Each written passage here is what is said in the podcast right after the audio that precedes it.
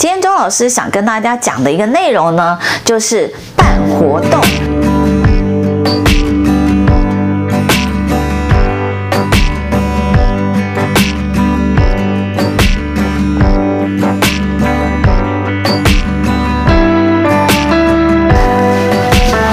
各位亲爱的朋友，大家好，来到周玉萍老师的小教室。怎么样办活动哦？不管你今天是店家的商铺，或者是你是呃有业务关系的一些同仁，甚至你是行销单位的朋友，我想大家都有办活动的经验啊。那办活动呢，其实是呃可以把它弄得很简单，你也可以把它弄得非常复杂。但是你如果想要办一个好的活动呢，其实你事先缜密的规划是非常重要的。其实很多人呢，在这个办活动的时候啊，没有全面的规划，所以导致呢，整个活动的效果呢，就不如我们自己所想的要来的好。所以今天呢，老师来分享一下，就是我们怎么样能够把一个活动呢，办到比较符合你自己的想象啊。那么在办活动的这个一开始呢，要提醒大家的就是。办活动，你一定要知道我要办这个活动的宗旨到底是什么？我是为了希望来客数变多呢，还是我是希望增加我的品牌知名度，或者是我希望呢，就是跟客户做一些维护的作用，或者是我希望客户进到这个场域之后能够再进行消费。啊，所以因为你的目的不一样，你在办活动从场地的选择到你这个活动设计的规划到流程都会有不同的效果。所以第一个就是我们要确认我们办活动的目的到底是什么。那第二个呢，我们有确认我们的目的之后呢，我们要就要就要去想，我今天可能要邀请的 TA 在哪里？就是我这活动的这个目标客户群在哪里？那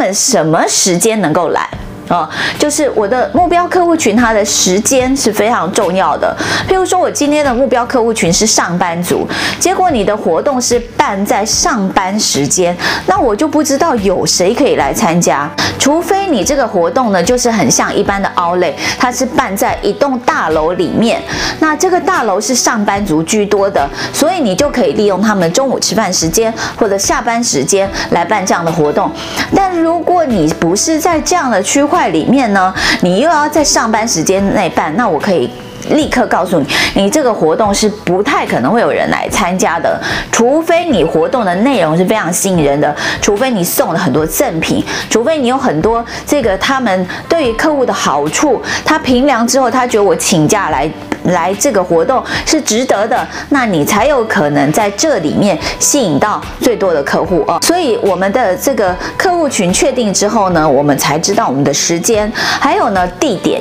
也是很重要的，因为时间、地点、人数，这是我们就是在阻止之后呢，我们要确认的。那因此呢，有了这些之后呢，我们大概就可以去看一下我们要预定在什么样的场地。办在什么样的时间？那场地的大小是什么？好，那确定了这个之后呢，接下来就是要确定我们办活动的形态。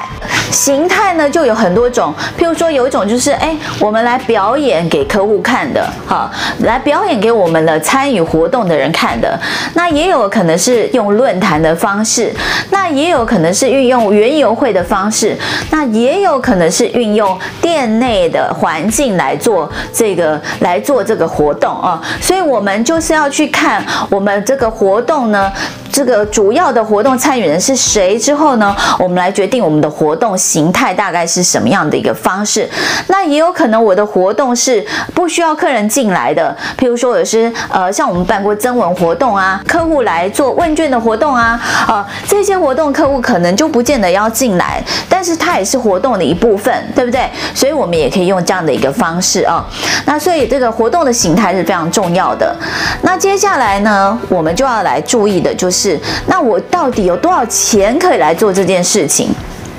我们刚刚讲了，譬如说我的活动形态啊，我的活动场域之后呢，那我有多少钱，我有多少的资源，譬如我有多少的赠品可以来做这些事情。所以，我们接下来去看我们的这个预算以及我们的资源的部分。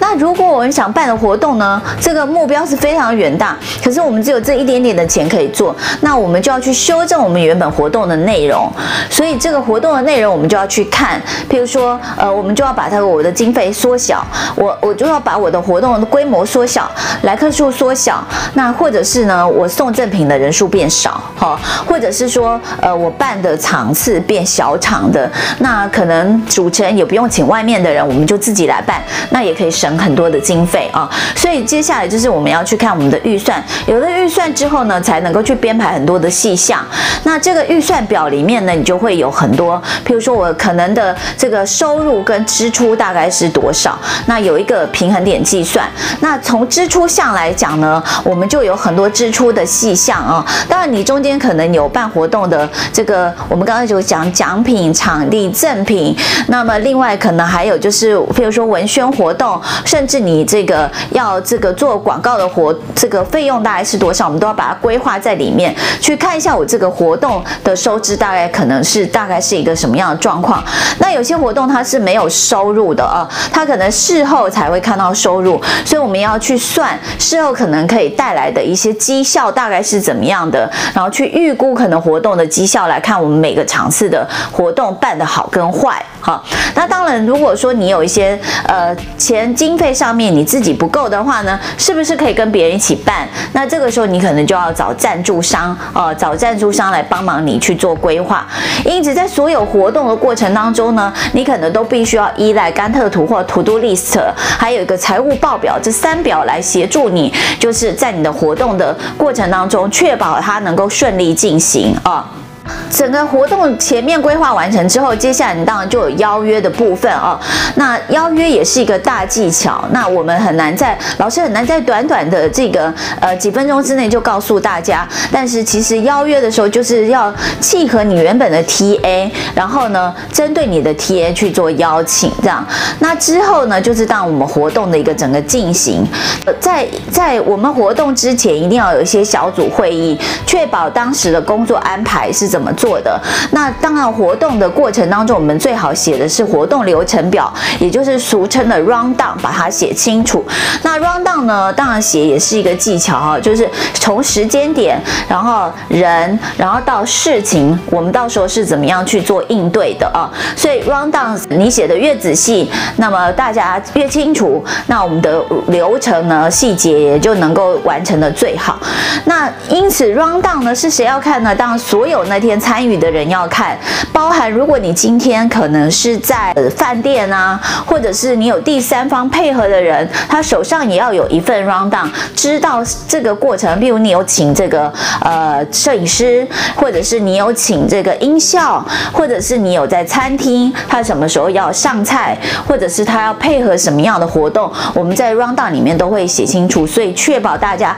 都在同一个轨道上，知道我们的活动该怎么样进行。哦，那最后最后呢，这个活动进行的流程中间一定要有个监控人，也就是我们所谓的总监，去看一下所有的活动的一个流程。好，那当然如果有些活动它是有主持人，那可能你主持人也要负责控场，确保这个时间不能拉得太长，否则呢，参与活动人最后都跑掉这样子哈。